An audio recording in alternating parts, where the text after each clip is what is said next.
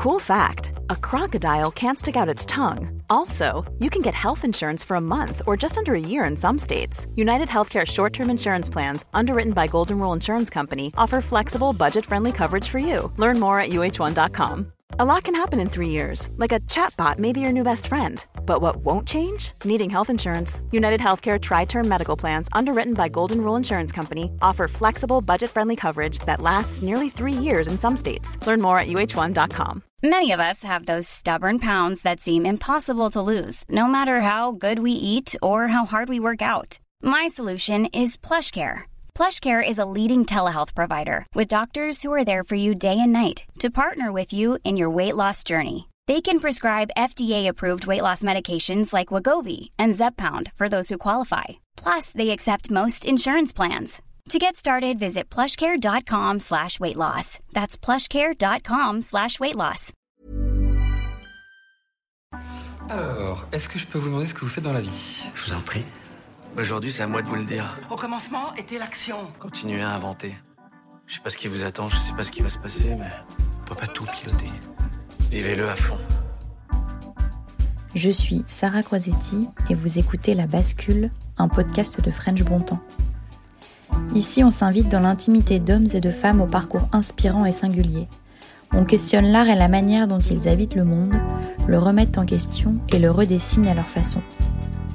On discute de ce qui les fait vibrer, des moments clés de leur existence où ils ont basculé vers d'autres horizons que ceux vers lesquels on les avait orientés jusque-là. Écoutez leurs témoignages, écoutez-les redessiner le monde, en espérant que cela vous donne à votre tour l'envie de basculer vers de nouveaux horizons. Donc du coup, faut pas se dire j'ai peur donc euh, je suis pas comme Maï et j'y vais pas. Moi, je suis juste là pour vous dire en fait, on n'en meurt pas de de chialer, on n'en meurt pas de d'avoir beaucoup de peine, on n'en meurt pas de d'avoir peur, mais on en meurt d'éviter ça. Cette semaine, je reçois Maïua, une femme d'une bienveillance rare, tout en rire cristallin, en calme serein et en douceur communicatrice. Après de grandes études et un diplôme d'école de commerce en poche, Maï s'est d'abord essayée au domaine de la cosmétique en travaillant pour des marques prestigieuses telles que L'Oréal ou Lancôme. Elle s'est ensuite formée à la couleur aux arts déco pour devenir color designer. Tout ça c'est en 2011 et c'est au même moment qu'elle ouvre un blog pour y parler beauté mais pas que. Elle s'aventure doucement vers des portraits plus complexes, tournés davantage sur l'intime. Elle filme l'autre comme jamais et puis un jour elle se met à filmer sa famille. Cela donnera lieu en 2020 à la sortie de son premier film, Les Rivières. Un chef-d'œuvre qui retrace avec brio la complexité et la beauté des liens et des héritages familiaux. Avec Mai, on a parlé de voix intérieure, de bonheur en jogging dégueulasse, d'argent et des familles encombrantes. Allez, bonne écoute première question que je voulais te poser, hmm, c'est pourquoi c'est si important pour toi euh, l'intime, la question de l'intime? Bah, en fait, euh, alors déjà, l'intime, c'est euh, François Julien qui a défini ça comme l'intérieur de l'intérieur. Donc l'intime, c'est pas euh, simplement ce qui est personnel, ce qui se montre pas. C'est pas parce que tu montres tes seins que tu es dans l'intime, tu vois. Mhm. Euh, c'est vraiment quand tu vas chercher ce qu'il y a à l'intérieur de l'intérieur. Et du coup, euh, quand tu es à l'intérieur de l'intérieur, bah, tu es en capacité d'être en lien avec les autres. Donc du coup, l'intime, ça n'a aucun sens si c'est pas pour être en lien avec les autres, avec d'autres intérieurs d'intérieur, de l'intérieur. Et en fait, moi, je ne savais pas pourquoi j'étais muée par ce truc-là. Et, en fait, euh, ça s'est fait euh, de manière assez fascinante finalement quand tu euh, retraces le truc, parce que j'ai commencé par euh, par euh, la mode, puis après la beauté, puis après ce blog beauté, euh, juste avant entre les deux les couleurs. Euh, donc tu vois, j'étais toujours dans cette histoire d'extérieur. Et quand j'ai ouvert mon blog beauté, c'était donc il y a 10 ans, pile poil, en mars euh, 2011. Ça paraît fou de donner cette date. Mais l'idée, c'était de filmer les femmes et de pas du tout être dans un blog beauté euh, avec des tests produits, euh, des fiches, euh, des avis, même écrit à la première personne. Mais c'était vraiment de filmer les femmes dans leur rituel de beauté, comprendre ce qui se joue à ce moment-là d'intime et qu'est-ce qui se transmet dans les gestuels, dans alors au début c'était dans les gestuels, dans les tips beauté, dans voilà les, produits qu'on adore, comment on les applique, des sortes de secrets de bonne femme, tu vois, euh, des secrets de grand-mère aussi. Donc euh, ça, ça évolue sur les recettes. Et puis en fait, je, je, me suis rendu compte que ce que je venais chercher, c'était une histoire de reconnexion. Euh, C'est-à-dire que les femmes, quand elles se regardent dans le miroir, il y a un moment, en fait, très très très petit, très très infinitésimal comme ça, où elles se regardent avec énormément de douceur, avec énormément de bienveillance, et il y a un truc qui reconnecte. Et en fait, bah, une fois que tu as dit que tu cherches de la reconnexion, tu sais très bien que c'est pas avec du rouge à lèvres et des tutoriels beauté. Et donc la quête, elle évolue de cette manière-là.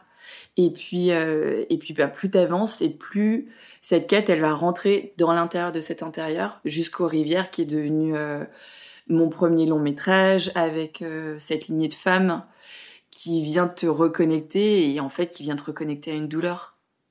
Et, euh, et cette douleur, bah, si on t'avait dit, euh, si on m'avait dit en 2011 que c'était ça que je venais chercher, ou même quand j'étais adolescente et que j'étais passionnée par la mode, qu'en fait c'était ça que je venais chercher, que je venais recontacter, bah, j'y serais pas allée. Tu vois?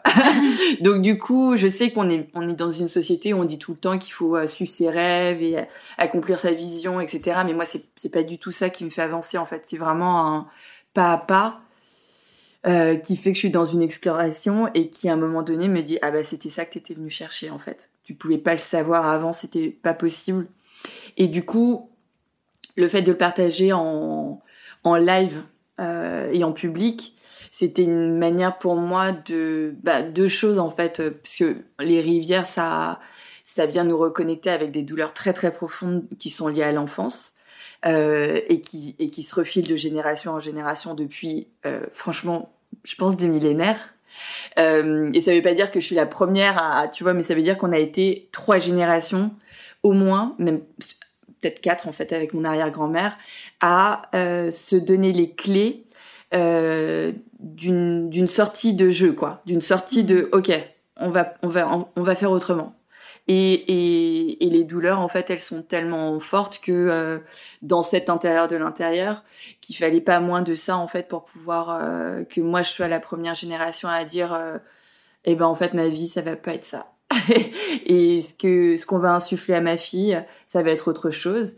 Et et du coup, euh, ce partage intime, c'est à la fois euh, euh, la preuve qu'il y avait quelque chose qui allait pas du tout parce que ces cheminements-là, ils auraient dû rester dans l'intime et dans l'intime de notre famille et dans euh, voilà. Et le fait que ça se partage en public c'est c'est le fruit d'un d'une d'une transgression d'un système qui devait pas arriver et qui et qui est arrivé. Et puis en même temps pour moi c'était cathartique en fait parce que c'était un lieu. En fait la famille on en parle beaucoup en ce moment avec euh, avec MeToo inceste avec euh, avec MeToo avec euh, tout ce qu'on découvre sur euh, les maltraitances en famille et en fait la famille ça peut être le lieu le plus dangereux du monde. Et quand c'est ce que tu as compris et eh ben tu te dis bah en fait va falloir que je m'exprime quand même quoi. Parce que en fait si je m'exprime pas je meurs. Et et donc avoir des réseaux sociaux, avoir un blog, avoir euh, écrire des bouquins ou n'importe quoi, en fait, c'est un lieu hyper cathartique où tu peux, euh, sans être en lien direct avec quelqu'un, avoir une sorte de foule totalement euh, anonyme et puis en plus dans mon cas hyper bienveillante. Enfin, tu vois, c'est mmh. fou en fait parce que tu es dans cette masse qui ne peut pas te faire de mal et qui accueille ta parole et qui et qui te renvoie de l'amour et en fait, euh, bah, l'amour, ça fait grandir, quoi. Il y a, y a, pas à dire, en fait. C'est le truc qui fait grandir. Et moi, en fait, de cette masse, euh, de cette foule euh, invisible, et eh ben, je recevais énormément d'amour et donc énormément de confiance. Et plus j'avais confiance, et plus je pouvais continuer cette exploration. Et du coup, pour moi, ça a été, ça m'a sauvé la vie, quoi. Mais tu vois, si on revient Juste, on fait un petit flashback parce que là, effectivement, tu es, es, allé très, euh, très en avant. Mais ta quête, elle commence en fait. Bon, tu as un parcours, euh, somme toute, assez euh, pas classique, mais. Euh, si, si. Ouais, tu fais, tu t'intéresses à la beauté, comme tu le disais, d'abord pour l'aspect extérieur. Ouais, ouais. Et là, tu te dis, tu commences à, tu ouvres ton blog en 2011, mhm. et ça, ça se fait de manière spontanée. Tu as juste as envie d'ouvrir. En fait, non, je te coupe, mais en fait, non, ça se fait pas de manière euh, spontanée. Mais en fait, comment dire, je sais pas si tu le ressens parfois ou si les auditeurs le ressentent parfois, mais parfois tu es sur un, rail et puis un jour tu te dis mais c'est pas ça en fait. C'est pas tout à fait ça. Mais bah, tu sais exactement le sujet. Voilà. mais tu sais pas d'où elle vient cette petite voix. Euh, par contre, tu sais que ça existe. Tu sais que t'entends un truc qui dit mais tout ça n'est pas vrai. C'est pas la bonne voie. Et en fait, il y a pas de se dire, c'est pas de se dire que je me trompe. C'est de me dire bah je suis suffisamment avancée pour ce rail sur ce rail pour me dire en fait c'est pas ça. Et du coup je suis suffisamment avancée pour arriver à l'intersection qui me permet de bifurquer. Et ainsi de suite, et ainsi de suite, et ainsi de suite. Parce que je pense que les gens, ils sont vachement dans « Ah non, mais je me suis trompée. Euh, ah non, mais c'était pas ça. » Mais en fait, si, en fait, c'était ça. Et c'est ta vie, en fait. Mais euh, tu vois, quand je suis arrivée, il y a eu plein, plein, plein d'étapes. Mais je peux t'en citer une, par exemple, où... Euh, euh, tu vois, je, je, bossais dans la cosmétique, je bossais pour Lancôme et je, et je bossais dans le make-up pour une marque internationale avec des lancements internationaux qui sont en rupture de stock au bout de 72 heures avec des gens qui font la queue pour ce que tu fais. Enfin, tu vois, c'était fou, c'était fou et t'as t'as cette impression que tu sers une mission hyper haute de, de, de révéler la beauté des femmes et puis en fait t'es dans ta roue et, et, et en plus tout va bien quoi. Et puis un jour, en fait, tu te dis, mais il y a quand même vachement de souffrance là-dedans, il y a, quand même vachement de burn-out, il y a quand même vachement de trahison, il y a quand même vachement de peur. Tu vois, je me rappelle d'une d'une boss qui était revenue d'une réunion, donc nous on passait notre la, moitié de notre temps à, à, à, préparer des réunions. Elle revient de la réunion et elle dit bah là, je pense que je viens de perdre tout respect pour notre N plus 1, son N plus 1 N qui était mon N plus 2 à moi. Elle me dit, tu vois, j'ai, je, je, je cours, je cours pour avoir sa validation et son OK, etc. J'arrive en réunion et en fait, j'ai l'impression d'avoir un petit garçon qui va se faire pipi dessus s'il dit pas les bonnes choses face à son boss à lui. Et, euh, et en fait, ce truc-là, quand on avait eu cette discussion, je me suis dit, mais en fait, c'est ce qui m'attend si je reste dans ce système-là. Et je ne sais pas ce qui fait qu'on y reste, mais là, je sais que moi, je dois sortir et c'est pareil, j'avais une, une DRH qui m'avait dit euh, Bon, est-ce que tu aurais des amis mecs? Euh, On cherche des managers pour demain. J'étais Ben, moi Et la meuf me regarde avec un grand sourire en me disant Bah non, pas toi, en fait, tu vas avoir des bébés. Tu vois? Et moi, tu vois, j'ai l'impression que, que le monde a explosé.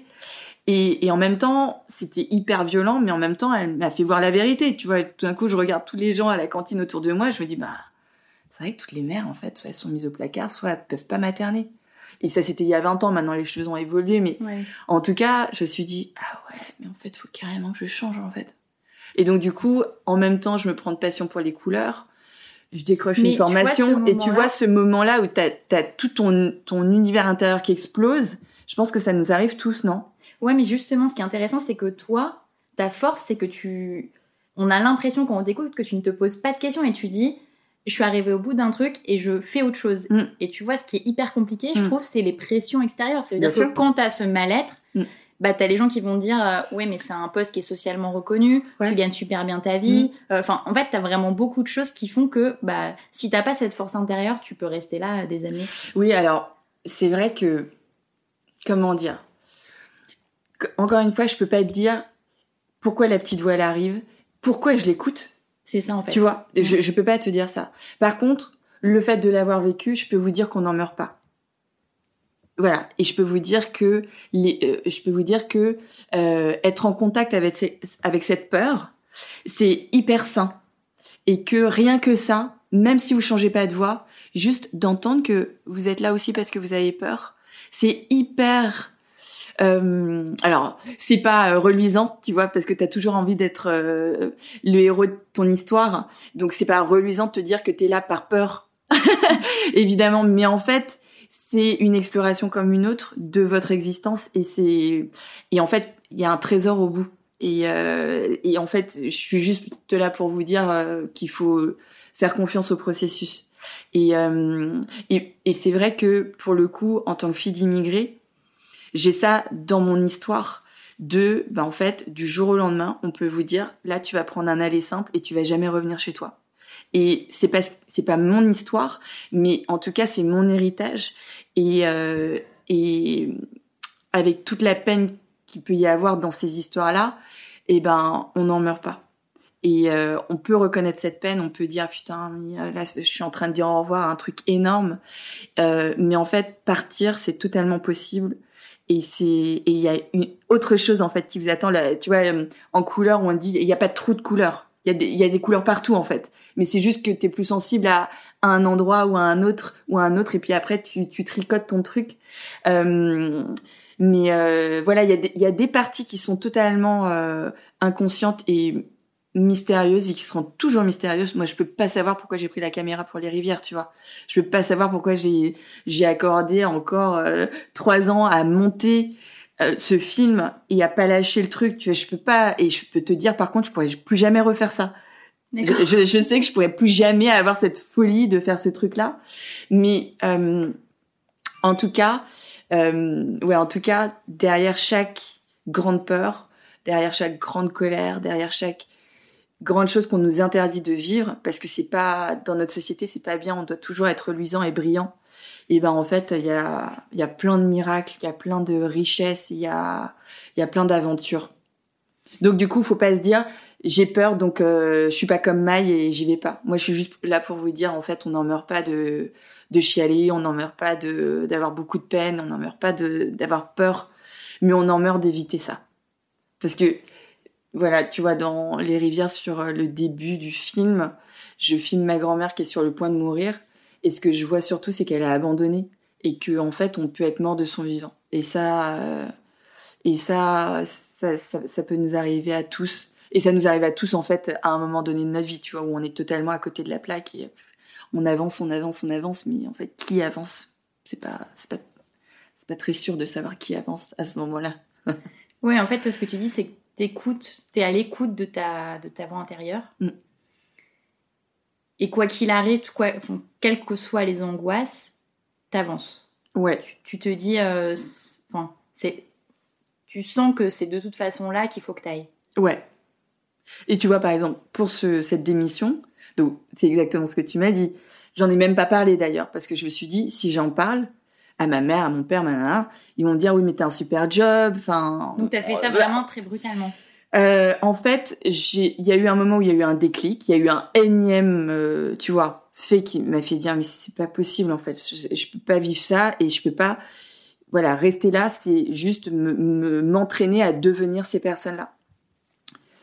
Et ça veut pas dire que je peux pas être une grosse grosse conne par par, par, ailleurs. Hein, ça. Mais je l'ai appris plus tard. Ça je ne savais pas encore à ce moment-là. Et euh, et hum, je me suis dit t'en parles pas parce que si t'en parles en fait on... et si tu réfléchis trop, tu tu vas rester. Donc réfléchis pas trop. Euh, tu juste tu vois si tu peux avoir une année sabbatique et qui te permet de revenir si jamais euh, c'est la cata. Donc j'avais quand même sécurisé ce truc là. J'avais sécurisé le fait d'avoir une formation qui me plaisait. On m'avait dit oui. Et en fait, j'ai, tu vois, j'ai, tout de suite dit bon bah voilà, je, je, postule pour euh, une année sabbatique. Et en fait, euh, les ressources humaines ont bien vu que ça servirait vraiment à rien de me garder dans l'équipe à ce moment-là. Donc, donc en fait, voilà, on s'est organisé. Trois mois plus tard, j'étais à l'école. Donc il y a des moments, en fait, tu sais que il y a une différence entre tes pensées et ton âme et euh, tu sais pas très bien ce que c'est ton âme, c'est un petit truc qui gigote et qui, qui est presque rien, mais tu sais qu'il faut pas trop écouter tes pensées. Enfin, surtout moi qui suis très mentale. et à ce moment-là, tu te, tu te poses pas la question de pourquoi toi tu réagis comme ça et tout ton entourage, en l'occurrence euh, la boîte dans laquelle tu travailles, personne se pose ces questions-là.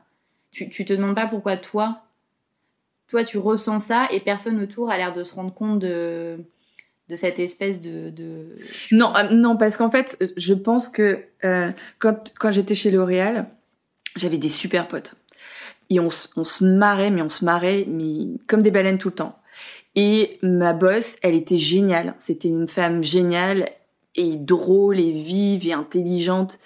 Et moins de plus deux aussi. Enfin tu vois il y avait des gens mais qui étaient géniaux. Mais le système la culture euh, induisait des comportements des uns et des autres, euh, qui était totalement fucked up. Mais totalement fucked up. Et du, coup, je voyais bien la différence entre les individus et le systémique. Euh, et on en parle beaucoup en ce moment, tu vois, du, systémique. Euh, mais je l'avais senti déjà à cette époque et, je vois bien en fait comment une culture peut induire provoquer, programmer des comportements. Et personne veut faire ça en fait, mais tu le fais quand même. Mm. Et parce que tout te pousse à faire ça.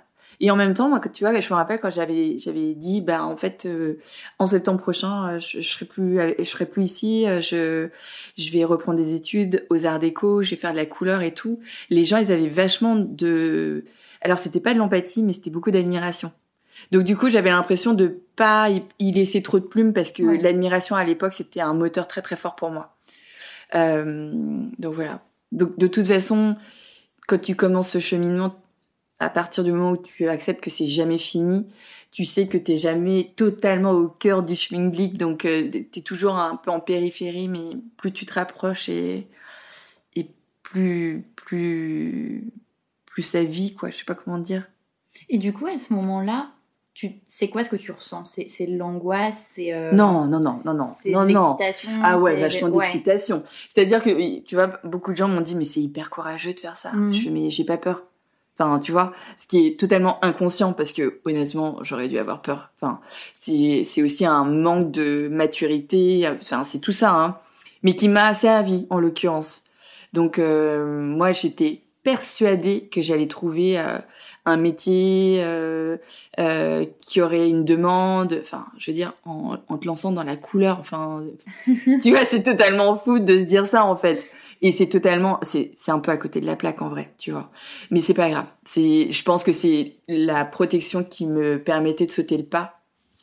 Euh, pour pas me poser trop de questions, pour pas avoir trop peur. Et en fait, tu vois, je suis arrivée à l'école et euh, il y avait un élément très très nouveau pour moi, c'est que j'étais, euh, c'était certifiant, c'était pas diplômant. Donc en fait, j'étais pas notée. Et euh, moi, après avoir passé 20 euh, années à être une maxi performeuse, toujours première en classe, même même forte en sport, tu vois. Enfin, bah, tu la vois, tête à claque. La, la tête à claque, mais qui réussit tout euh, qu'on considère carrément comme faisant partie de l'élite de la nation, tu vois. Mais le truc, enfin, quand il pense, c'est tellement débile. Mais sur un jeune âge, tu vois, sur, des gens qui ont 16, 18, 20 ans, ça, ça s'imprime en fait en toi quand on te dit ça. Et c'est tellement dangereux de dire ça à quelqu'un, de dire ça à un enfant, tu vois. Notre, cerveau, il, il, il arrête de grandir à 22 ou 25 ans. Donc en fait, on est encore tout mou à ces âges-là et c'est tellement toxique de dire ça à quelqu'un que tu fais partie de mm. l'élite, c'est affreux. Et parce que tu crois. Et, euh, et là, arriver dans un système où tout d'un coup, tu plus noté, euh, ben, j'ai appris à explorer. Mais pour moi, c'était très libérateur de me dire tout à coup, bon, bah, mon dessin, il est pourri, mais c'est ok en fait. C'est ok parce que tu n'as jamais fait de dessin ou t'en euh, Enfin, j'étais douée quand j'étais adolescente, mais c'était c'était too much pour moi, tu vois, de, de me lancer là-dedans. Donc, euh, donc j'avais préféré les maths. Mais euh, voilà, me retrouver dans un système qui m'évaluait pas sans cesse euh, m'a permis d'apprendre à explorer quel que soit le résultat. Et ça, c'était quand même une, une un énorme apprentissage. Mm. Et j'imagine que tu as ça aussi avec le, le podcast. C'est que en fait, tu vois, le but n'est pas d'en faire un business, le but n'est pas de, tu vois, le but est très très flou en fait. C'est juste un pas à pas parce que parce que t'es muet par quelque chose, mm. une quête ou euh, qui évolue en plus, tu vois. Parce que la plupart des gens ont du mal à, à comprendre ou à rationaliser. Oui, parce que parce que c'est pas rationnel. Mais en fait, vivre dans une société qui n'accepte pas l'irrationnel, ça c'est totalement irrationnel en fait. Parce qu'on est un tout qui n'est pas cohérent, qui n'est pas totalement logique. Et euh, tout le monde connaît cette histoire de t'as rêvé d'un truc, tu voulais un truc, tu le voulais, tu le voulais, tu le voulais, tu l'as eu ta promo, tu l'as eu ta validation, tu as eu ton très bien, ton 5 étoiles. Et so what en fait? Tu l'as eu, c'était vraiment ton rêve, tu t'es bougé le cul pendant 10 ans pour y arriver, et quand t'arrives en haut de la colline, mm. bah ok, la vue est belle. Mais en fait, j'ai plus qu'à redescendre et puis à marcher ailleurs en fait. Donc euh, et on connaît tous cette sensation. Euh, simplement, c'est vrai que sociétalement, c'est pas ça qu'on te vend. On te vend ce truc parce que c'est très utile pour une société de vendre aux gens que euh, ils doivent cravacher, cravacher, cravacher, cravacher, cravacher pour avoir un appartement, euh, payer euh, le banquier, avoir une plus grosse voiture. Et Bah en fait, tout est ramené à l'argent tout le temps. Bah, en fait, tout est ramené à un sentiment de sécurité que représente l'argent. Ouais. Et cette sécurité, en fait, c'est une sécurité qui est universelle. C'est euh, être validé, être vu, être reconnu. Et ça, en fait, c'est un truc qui est universel. Simplement, le moyen par lequel on passe aujourd'hui, c'est l'argent, le statut social, parce qu'il y a, y a, un peu de statut social aussi qui peut passer en dehors de, de l'argent. Mais tu vois comment... Euh, sont évalués les artistes aujourd'hui, c'est euh, elle a vendu 90 euh, mm. millions de tickets en deux heures, c'est un record international, il a vendu et tout est ramené à des facteurs statistiques euh, et c'est hyper dangereux. On vit dans un monde très très dangereux en vérité pour notre santé mentale et pour notre âme parce que si tout est évalué de cette manière-là, on va vraiment clamser. du coup, non mais c'est dit et, du coup, enfin, euh, bah c'est beau quand euh, voilà il y a, y, a, y a des gens qui lancent des podcasts ou des films ou des machins où le but n'est pas d'être sur une première marche du, du, podium parce qu'en fait ça tu, tu rentres dans un système où ça n'a aucune valeur ou un peu moins ou en tout cas tu essaies de cheminer pour réévaluer et remettre les choses à la bonne place. Mais d'ailleurs ça on n'en a pas discuté mais toi comment tu appréhendes ce lien à l'argent? Enfin c'est-à-dire euh, quand tu as changé, donc tu as quitté ton travail, ou que ce soit même après, quand mm. tu dis toutes ces choses que tu fais euh, parce que euh, tu as envie ou besoin de les faire et que tu sais pas forcément où tu vas, comment tu fais pour, euh, à côté, te dire, bah, il faut, je fais quand même partie de cette société qui fonctionne de cette manière, mm-hmm. où justement l'argent est quand même prédominant, et comment tu fais toi pour gérer cet aspect? Ouais, alors ça c'est une question hyper importante. Alors il y a deux, euh, du coup, euh, en 20 ans, j'ai vachement évolué. Euh, donc moi, j'étais chez L'Oréal, donc inutile de dire que l'aspect financier c'était un truc important pour moi. Mais c'était reconnu comme tel. Donc du coup, moi c'était important de bien gagner ma vie. bah, du coup, il fallait que j'ai un métier qui gagne bien sa vie. Après, quand j'ai arrêté pour reprendre mes études, j'avais dans ma vie passée donné des cours de maths, qui d'ailleurs étaient très bien rémunérés et qui et en fait, j'ai demandé si je pouvais redonner ces cours de maths pour payer mon année. J'avais un, un, partenaire qui était euh, super euh, enthousiaste pour moi, hyper soutenant. On n'avait pas d'enfants. Euh, et, et, qui m'a dit lance-toi, euh, on verra, mais je suis là quoi. Et puis du coup, entre tu vois cette idée qui serait là et le fait que j'avais ces cours de maths qui qui payaient mon année, et ben, tu vois, je me suis rendu compte qu'en étant en jogging toute la journée dégueulasse, euh, j'étais super heureuse.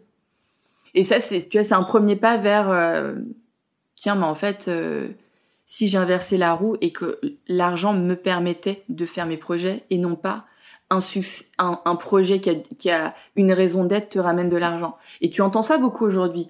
c'est beaucoup de travail, donc il faut. mais en fait, quand tu es dans un système comme le mien qui est euh, une quête artistique, ça n'a ça n'a pas de valeur parce que en fait euh, les rivières, euh, tu vois, il est pas premier au box-office, j'ai pas monté les marges de Cannes, mm. et pour autant, ça veut pas dire qu'il a pas de valeur, ce film, ça veut pas dire qu'il n'a pas de raison d'être. Par contre, de se dire, euh, ben, je vais trouver du travail pour pouvoir faire les rivières, ça, ça devient un moteur qui est viable pour moi. Parce que si j'ai pas de travail, eh ben je peux pas payer mon loyer, je peux pas nourrir mes enfants. ça c'est quelque chose qui va me rendre très très malheureuse. Si je suis malheureuse, j'ai plus de capital énergétique qui va me permettre de créer par ailleurs. Donc du coup, c'est juste de remettre les choses à leur bonne place euh, pour ça, pour pour pas devenir esclave euh, d'un système qui te correspond pas. Mais du coup, voilà, j'ai j'ai j'ai ce, métier de color designer. Euh, il se trouve que les rivières m'a aussi rapporté de l'argent. Euh, je fais euh, beaucoup de portraits vidéo depuis depuis 6-7 ans maintenant. Et donc en tant que freelance, j'ai plein de cordes à mon arc qui me permettent d'en dégainer une ou l'autre. Et parfois, eh ben après, ça c'est mon système à moi, mais c'est vrai que quand t'es freelance, euh, ben faut accepter qu'il y a des moments où le téléphone sonne pas quoi. Et il faut accepter qu'il y ait des moments où le téléphone il sonne tellement que tu sais même pas comment tu vas faire et et mm. t'es proche du burn-out. Et, euh, et, donc du coup, faut gérer ces flux en fait, mais c'est possible. En tout cas, euh, en tout cas, ça vaut le coup de, de vraiment réévaluer euh, cette place de l'argent dans ta vie par rapport toujours à cette question de sécurité en fait. Hein. Oui, alors même que quand tu dis enfin, tout ce qui est portrait, etc., ça tu l'as fait quand tu as commencé, il n'y avait pas une visée derrière de commercialisation de, Tu l'as fait d'abord pour toi Alors, le, le blog, au début, tu vois, même, le film. voilà, même le film, ouais. Le film, tu vois, par exemple, j'ai pas eu les aides du CNC, qui est le, tu vois, le truc d'audiovisuel français qui soutient la création audiovisuelle en France. J'ai pas, on a présenté le dossier, on n'a pas eu les subventions. Bon, ben, je l'ai fait quand même. Enfin, tu vois, je pouvais mmh. pas arrêter ce projet parce que j'avais pas l'argent pour le faire. Ça n'avait aucun sens. Du coup, euh, il se trouve que j'avais euh, toute cette communauté incroyable qui m'attendait sur un long métrage. Du coup, en fait, j'ai appris à demander de l'aide. Je dis, en fait, j'ai besoin de votre aide là. Euh, Est-ce que vous seriez prêt à financer le projet? Ça, ça s'évalue à 30 000 euros pour un monteur et pour euh, la création d'une musique. Vous savez que la musique, c'est hyper important dans ma création. Est-ce que vous êtes OK? Et en fait, les gens, ils ont dit, mais ouais, on est OK. Mais carrément, quoi. Mais vas-y, on a confiance en toi. Et tu vois, quand tu te parles de validation, ça, mais c'est fou ça quand tu reçois ça et tu reçois des lettres et tu, sais, c'est à un niveau humain, c'est fou. Après, si tu montes pas les marches à Cannes, c'est pas grave du tout, tu vois? Euh, et puis, euh, et puis euh, quand j'ai lancé le blog, euh, c'était juste après ma séparation avec mon ex-mari. Et je me suis dit, mais là, tu es dans une précarité de fou, en fait. Parce que ton, ton, ton job sur les couleurs, ça marche, mais c'est précaire. tu bosses vachement en sous-marin parce que, parce que t'es bah, certains de tes clients sont en fait des designers, ce sont des gens qui euh, sont censés faire ce taf. C'est toi qui le fais à leur place en fait. Donc t'es euh, t'as signé pour ne pas dire que tu faisais ce job. Donc en fait, j'avais pas de book, j'avais pas de site internet, j'avais rien qui justifiait de ma, de ma création. Donc le truc c'est que euh, mes clients euh, me rappelaient et donc ça marchait comme ça, mais en vérité c'était très très très précaire. Et donc là, idée de génie, je me dis, mais je vais lancer un blog, comme ça je vais devenir la garance dorée de la beauté, et du coup, je vais être en sécurité. C'est fou de se dire ça. Et euh, bah évidemment que je suis pas du tout devenue garance, tu vois, la garance beauté de la beauté, tu, enfin la garance dorée de la beauté. Enfin, c'était pas du tout parce que cette euh, expérience-là était là pour autre chose, mais je le savais pas. Donc c'est pour ça que parfois bah, tu fais des erreurs, mais c'est pas grave en fait. Tu tu tu, fais confiance dans le processus. Tu dis qu'il y a, voilà, tu te dis il y a un truc qui se déroule. C'est exactement ce que, j'allais te dire. Que je dois apprendre à, cet endroit. C'est quand mm. je t'écoute, moi, ce qui transcende, c'est vraiment euh, la confiance que tu as dans euh, ce que tu connais pas encore. Mm. Tu vois, il y a une forme de, tu projettes sur l'avenir. Enfin, c'est très euh, positif, c'est très bienveillant ce que tu projettes. Là où, où plein d'autres personnes, et je pense que ça freine aussi pour ça, projettent Typiquement, c'est mon cas. Euh, tu vois, moi, je peux faire les pires, euh, tu vois, les pires cas possibles. Ah oui, les pires scénarios, ouais. Les pires scénarios pour chaque décision que je dois prendre. et donc, forcément, hmm. et je pose pas mon cerveau comme tu dis de le faire. Donc, en hmm. plus, tu vois, derrière, hmm. je cogite, je cogite, et donc, il y a plein de choses qui font que bah ça fonctionne pas. Tu, bien sûr. prends pas les bonnes décisions. Bien sûr, bien sûr.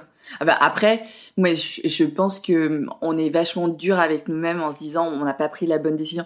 Par exemple, on, on en rit beaucoup avec mon frère quand il doit acheter une gourde, il passe 48 heures sur des sites internet de, de, de, comparaison, etc. Et le résultat, c'est qu'il s'en sort avec une super gourde, mais qui n'est pas la meilleure parce qu'en fait, il y a tellement de paramètres d'évaluation qu'en fait, tu, tu, tu, tu, peux pas avoir la meilleure gourde, ça n'existe pas en fait. Et en fait, dans tes choix, c'est pareil. Et du coup, je me rappelle avec mon ex-mari, on avait des, des discussions là-dessus parce que lui, c'est un esprit très itératif, alors que moi, je veux vivre tout de suite. Et donc du coup, euh, euh, il m'arrive de prendre des décisions, typiquement quitter L'Oréal sans trop y réfléchir, parce que euh, parce que je me dis, bah, de toute façon, qu'est-ce qui va se passer quand tu vas y réfléchir? Bah voilà, tu vas y réfléchir. Qu'est-ce qui va se passer au bout? Ben franchement, ça te menace davantage en fait dans ton élan que de soutenir ton élan en disant c'est tout à fait sage de faire ça. parce que ça n'est pas sage de faire ça, tu comprends? Donc, euh, donc encore une fois, alors moi j'ai plein d'angoisses, mais sur d'autres d'autres paramètres. Euh, mais c'est vrai que euh, je, sais pas si c'est mon tempérament, mais encore une fois, dans ma construction, dans mon héritage culturel, ce truc de du billet avec un aller simple, c'est totalement constitutif de mon histoire et je suis juste là pour vous dire, on n'en meurt pas du billet simple. Mm. On a une aventure à vivre à cet endroit-là. Et encore une fois, euh, la vie, c'est pas est-ce que je vais à droite ou est-ce que je vais à gauche en fait. C'est je vais à droite, je verrai bien, ça me plaît pas, je peux revenir sur mes pas, il y a peut-être une autre bifurcation. Enfin, de toute façon, on, on, refait pas le passé. Donc, euh, euh, du coup, moi, je suis plus pour bah, avoir une légère euh, réflexion quand même, tu vois, de pas tout brûler, de d'essayer de faire les choses en conscience, et puis pour une sorte de J'aime pas les idées de bien ou de mal, mais je pense qu'en ce moment, il faut quand même qu'on soit connecté à ce truc-là. Euh, donc, euh, donc oui, j'ai des temps de réflexion. Tu vois, bah, je te disais, euh, les rivières, j'ai mis cinq ans à le faire, donc c'est pas un truc, juste une impulsion. Tu vois, c'est tenir. mais encore une fois, c'est c'est plus considérer la vie comme soit t'es du bon côté, soit t'es du mauvais côté. Et ça, pour le coup, je pense que ma culture bouddhiste aussi, ça m'a beaucoup influencé positivement dans ce cheminement-là. Parce que chez les bouddhistes, il n'y a pas de bien ou de mal. Il n'y a pas euh, le paradis ou l'enfer. Enfin, tu vois, c'est euh, tout le monde a la bouddhéité en soi. Et, euh, et on va pas frire aux enfers si on s'est mal comporté.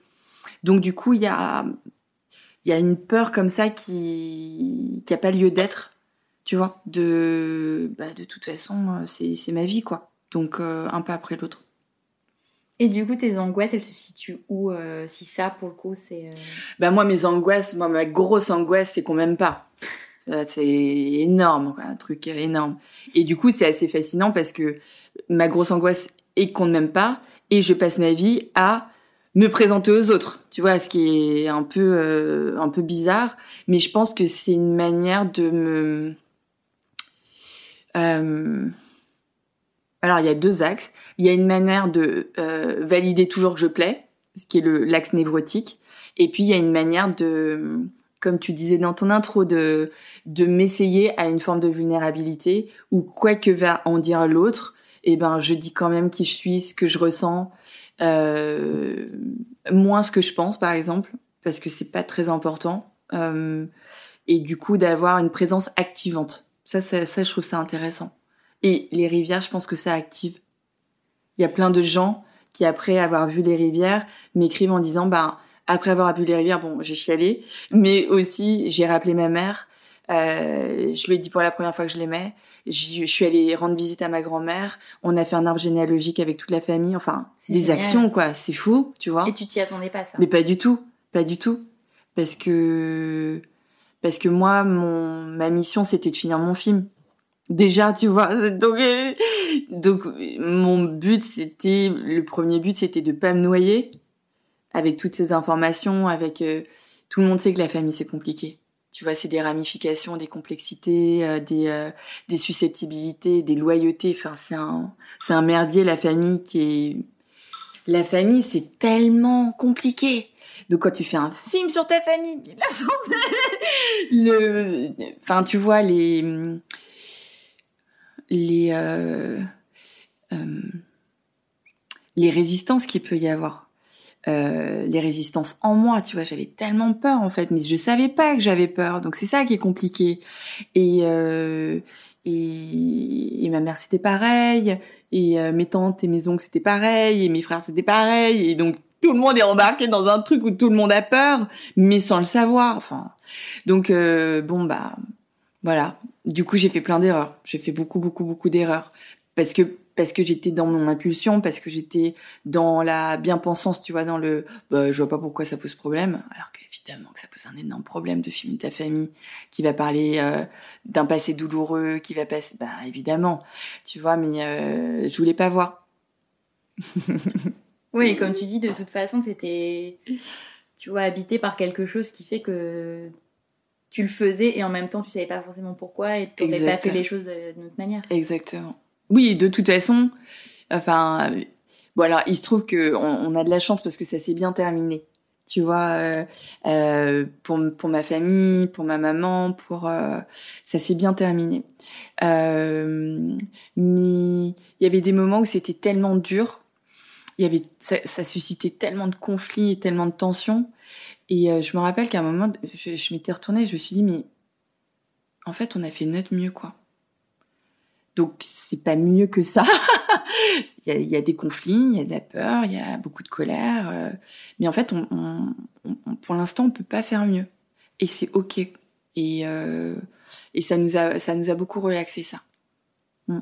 Mais parce que je me, justement, en le regardant, je me disais, quand tu dis je, vais filmer ma famille, toi, est-ce que tu préméditais déjà euh, de dire bah, on va évoquer tel sujet non. ou vous étiez ensemble et tu filmais et, euh, et tu voyais ce qui, ce qui allait émerger de ça? Ouais, c'est ça. C'est-à-dire qu'en fait, il y a eu euh, il y a eu plusieurs euh, déclencheurs, mais au début, ce qui a déclenché, euh, alors il y a eu un truc de prise de confiance et cette communauté géniale qui me dit mais passe au long, t'es prête, on t'attend.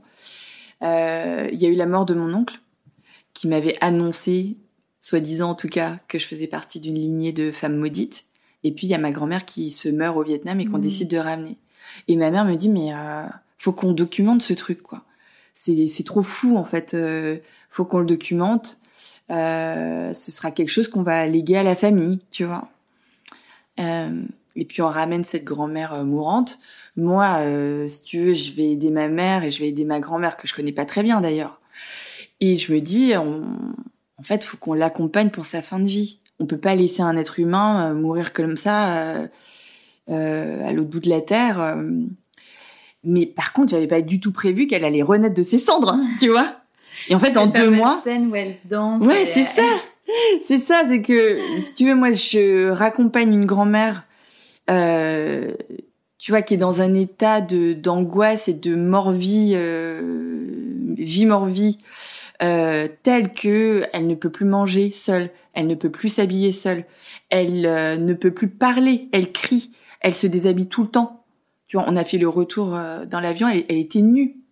On, tu vois, on, a, donc on l'avait couverte d'une, on avait réussi à la couvrir d'une couverture, mais tu vois, c'était ce niveau de folie et de et de, de détresse en fait. Et moi, voilà, je pense juste euh, bah, lui apporter des câlins, euh, un minimum à manger, euh, mais l'accompagner sur une fin de vie, tu vois. Où elles se disent, bon, je pars, mais je suis pas seule. Et puis, bah, en fait, elle, revit chez ma mère, et puis, bah, un câlin, puis l'autre, et puis tous les traitements de ma mère qui est médecin. Puis en fait, en deux mois, elle est sur pied, elle va danser jusqu'à 2 heures du matin, elle reparle, elle mange comme quatre. Enfin, tu vois, mais c'est fou. Et du coup, de ton, moi en tout cas, de mon vivant, j'ai vu un miracle. Tu vois, j'ai vu un truc que quand tu le vois dans un film et que c'est une fiction, tu dis ah non mais ils vont un peu loin là. mais nous on l'a vécu. et effectivement, euh, ça valait le coup d'être documenté. Simplement, et ben quand elle va revenir, elle va aussi revenir à sa condition euh, qui précédait, qui était euh, qui était une grande dépression et beaucoup beaucoup de névrose et euh, et beaucoup de tensions avec sa fille, en l'occurrence ma mère, qui va raviver toutes les tensions que j'ai avec ma mère, qui va raviver bah, tout ce qu'on n'a pas traité en fait, tous nos dossiers pas traités et en fait il y a une petite pile. Mais je pense qu'en fait, c'est un truc, euh, tu vois, c'est marrant parce qu'on y, on y, des, femmes vietnamiennes, euh, euh, immigrées en France. Du coup, on a, tu vois, on a ce truc un peu exotique et tout, mais je crois que c'est une histoire très, très universelle de euh, notre maman. Euh, ben, en fait, il y a très peu de gens qui savent qui est leur mère. Il y a très peu de gens qui sont pas déçus euh, parce qu'en fait, les attentes qu'on a vis-à-vis de notre maman, elles sont tellement astronomiques, elles sont toujours déçues, tu vois, toujours. Et puis, euh, c'est très rare d'avoir euh, une maman qui s'entend super, super bien avec sa mère aussi. Et donc, en fait, on a juste traversé quelque chose qui est très, très, très, très, très, très universel et très simple, quoi, tu vois. Ouais, c'est pour ça qu'il y a autant de gens qui s'identifient, je pense. Ouais, ouais, ouais, ouais, ouais, ouais, ouais. Euh, et ça, je l'avais pas mesuré parce que ça devait pas. Si j'avais cherché à faire un film universel, il aurait été pourri mon film. Ouais, mm. c'est vrai. Il fallait que ce soit vraiment dans l'intime de l'intime. pour que en rebond éventuellement ça parle à d'autres intimes. Mais voilà. ouais, c'est vraiment, vraiment un chouette film. Mm, merci. Et alors, juste, comme on arrive euh, sur la fin, je voulais te demander, après tous ces cheminements, mhm. aujourd'hui, euh, tu, te diriges vers quoi? Est-ce que tu as d'autres projets? Ouais, ouais, ouais. Ouais, ouais, ben là, en ce moment, moi, euh, je suis très.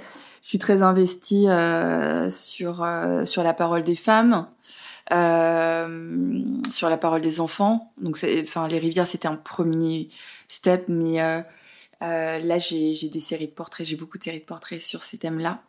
Euh, je suis en train d'écrire une fiction, on est en train de penser à des masterclass aussi avec mon compagnon qui est thérapeute, avec qui on a co-réalisé du coup mon deuxième film sur les hommes. Sur les hommes, Voilà, sur les hommes, la thérapie et euh, le lien entre eux.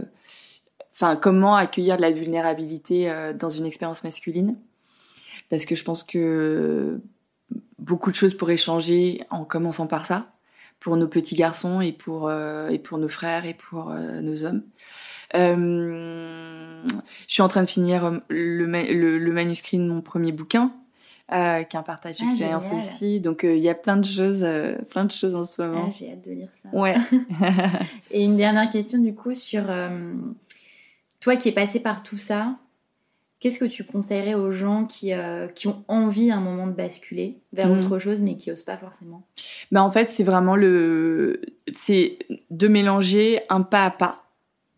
Parce qu'en général, euh, alors, parce que cette question d'argent, elle est très très importante. Parce que tu vois, euh, moi je pourrais me dire, bon, bah, je me retire dans une communauté hippie où il y a plus d'argent, euh, où je pars euh, acheter une bicoque en Thaïlande, tu vois, je peux me retirer. Hein. Mais mon choix, c'est de rester investi dans ma communauté, dans ma, dans la société dans laquelle. Ouais, ouais, ouais. Donc en fait, il y a un pas à pas et en fait, il y a plein de solutions. Euh, bah, il y a déjà réduire son train de vie. Euh, vivre dans plus petit, vivre avec moins, acheter moins de vêtements. Euh, euh je pense qu'il faut toujours investir dans la bouffe, par contre enfin, euh, enfin, moi, je pense que c'est hyper important. En fait, tout ce qui rentre en toi, que ce soit énergétique, alimentaire, euh, philosophique, tout en fait doit te faire du bien euh, ou permettre une expansion de ton être. Et la, la nourriture, en fait, c'est hyper important, je trouve. Par contre, le vêtement, pas tant que ça. tu vois, il faut avoir un toit qui fuit pas. Enfin, tu vois là, ils viennent de réparer le toit, mais ici, il y a eu beaucoup de fuites et tout. Donc voilà, faut avoir un, un toit, euh, de quoi faire manger tes enfants, euh, du temps pour eux, pour euh, les élever. Et, et dans la société dans laquelle on vit, ça, tout ça a un coût. Et donc il faut évaluer ce truc et évaluer ce dont tu as besoin, mais réévaluer quand même ses besoins et les, et les voir euh, voilà. Et puis j'ai un ami euh, qui a sorti un bouquin euh, qui s'appelle Matin clair qui s'appelle Pedro Correa. Tu l'as lu? C'est beau hein? Ouais. et donc il parle de ce pas à pas. Donc lui il est il était euh, banquier ou auditeur et son rêve était d'être écrivain et photographe. Et en fait voilà il a commencé à prendre des photos et puis un pas après l'autre. Donc ça a été un jour off puis deux jours off puis après trois jours off je sais plus ou mi-temps et puis à un moment donné, ils se sont dit non mais en fait Pedro, t'es plus vraiment avec nous. Bah évidemment que je suis plus vraiment avec vous, mais tu vois, il avait validé petit à petit que. Ouais, ça, ça, c'est pas forcément euh, facile pour tout le monde. Non, c'est pas forcément facile pour tout le monde. Mais par contre, faire rentrer, parce que quand même, bosser dans une boîte, c'est 8 heures par jour pendant 5 jours, c'est 40 heures par semaine. Et en fait, Vraiment, alors je parle pas euh, parce que justement Pedro il en parle souvent et on lui redit à chaque fois mais comment elle fait la caissière euh Donc là on parle pas de ces cas-là. Euh, on parle pas de cas euh, qui sont déjà dans de la pauvreté et d'accord on n'est pas là-dessus. Mais s'il y a une souplesse sur vos besoins et qu'en fait vous vous dites si j'avais pas peur en fait je pourrais très bien réduire ce que je dépense et du coup réduire mon activité pour gagner, pour dépenser ce que je dépense, euh, alors il faut aller explorer ça. Absolument, faut l'explorer. Et après, si on se dégage du temps, là, on se dégage le cadeau qu'il nous faut, qui euh, va peut-être être un investissement totalement bénévole pour quelque chose qui vous semble utile et qui vous fait vibrer, euh, tout comme une activité artistique euh, qui vous fait vibrer, tout comme une, une, nouvelle carrière qui vous fait vibrer, mais qui demande un petit peu de temps avant de vous ramener de l'argent. Euh, mais en tout cas, ce truc qui vous fait vibrer, ça devrait peut-être que ça pourra pas prendre 40 heures de votre semaine, mais si ça vous pouvez prendre un peu plus, vraiment la vie elle change à ce moment-là, parce que du coup, tu sais pourquoi tu gagnes de l'argent, et c'est pas parce que tu as peur. Et, et à ce moment-là, ça change tout, et tout peut s'ouvrir différemment. Donc le pas à pas, c'est pas mal. Merci. Merci à toi. Pour retrouver toutes les références et les ouvrages abordés dans ce podcast, rendez-vous dans la description du podcast ou sur le compte Instagram French Bontemps. Et si vous avez aimé, n'hésitez pas à vous abonner, à laisser une petite étoile ou un mot doux sur Apple Podcast. À bientôt pour un nouvel épisode de La Bascule.